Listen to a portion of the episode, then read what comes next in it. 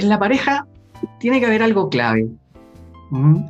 Nosotros sentimos que una de las claves que tiene que existir dentro de una pareja es el amor. ¿Ah? ¿Qué entiendes tú, colega, como por el amor? ¿Qué podríamos decirle a la gente? el amor es un sentimiento fisiológico necesario. ¿Ok? El amor es tan, tan necesario como el, agua, como la comida, como el no dormir, pero no te va a matar tampoco porque no lo tengas.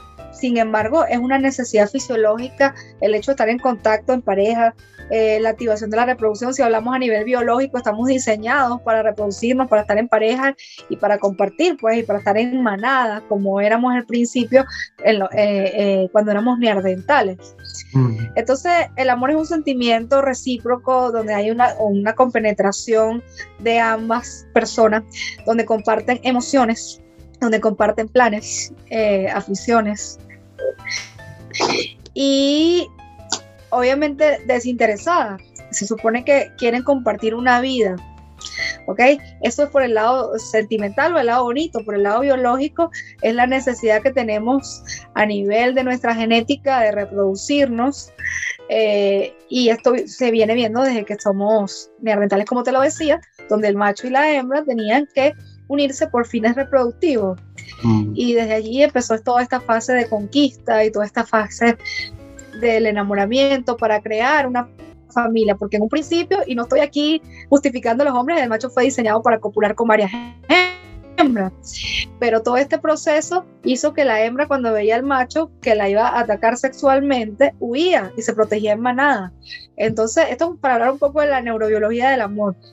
Mm. Entonces, cuando la mujer vio que este, iba a ser atacada, huía, se protegía y el hombre empezó la caza y la conquista. De ahí nace ese sentimiento de permanecer en monogamia, de tener una familia, de tener esta aceptación o este concepto de lo que es el enamoramiento y, permanecer pues en pareja. Entonces, esto es algo que está bien implícito en nuestra conducta. Y qué, interesante el punto de vista que acabas de dar, a esta visión más de las neurociencias, ¿ah? también desde el aspecto biológico. Muchas veces nos quedamos con eso en el aspecto del amor, como que de repente igual somos como medios primitivos, algunos ¿ah? hombres a nivel latinoamericano. ¿ah? Adicionalmente, a mí me gustaría agregar, aparte de esta... En pleno siglo XXI el hombre sigue este, tratando de conquistar a esa mujer de la manada, eso es así. Sí, y, bueno, tiene y su, su juego de seducción, ¿ah? de sensualidad, que, más adelante también vamos a conversar. Claro. Adicionalmente yo agregaría que también tenemos patrones desde la línea conductual respecto a, o sea, desde la línea más cultural respecto a, lo que es el amor. ¿ah? A través también de la historia, Andrina, no, no, sé si estás de acuerdo conmigo, pero como que el amor también se ha ido romantizando ¿ah? a través de obras de arte, a través de obras de teatro, de libros, ¿ah?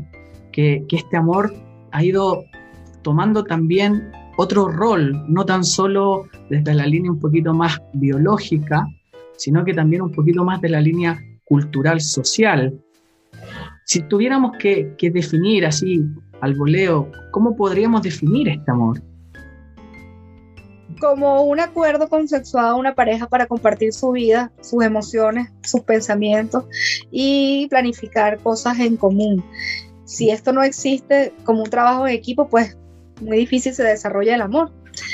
Y también es importante identificar que el amor no es el sexo, porque el sexo es algo, como tú lo decías, primitivo, es algo que viene en nosotros y que se puede hacer con cualquier persona, pero el amor es la compenetración mm. y el amor no necesariamente tiene que ser sexual, Porque hay personas que se quieren muchísimo y no tienen ningún componente eh, sexual.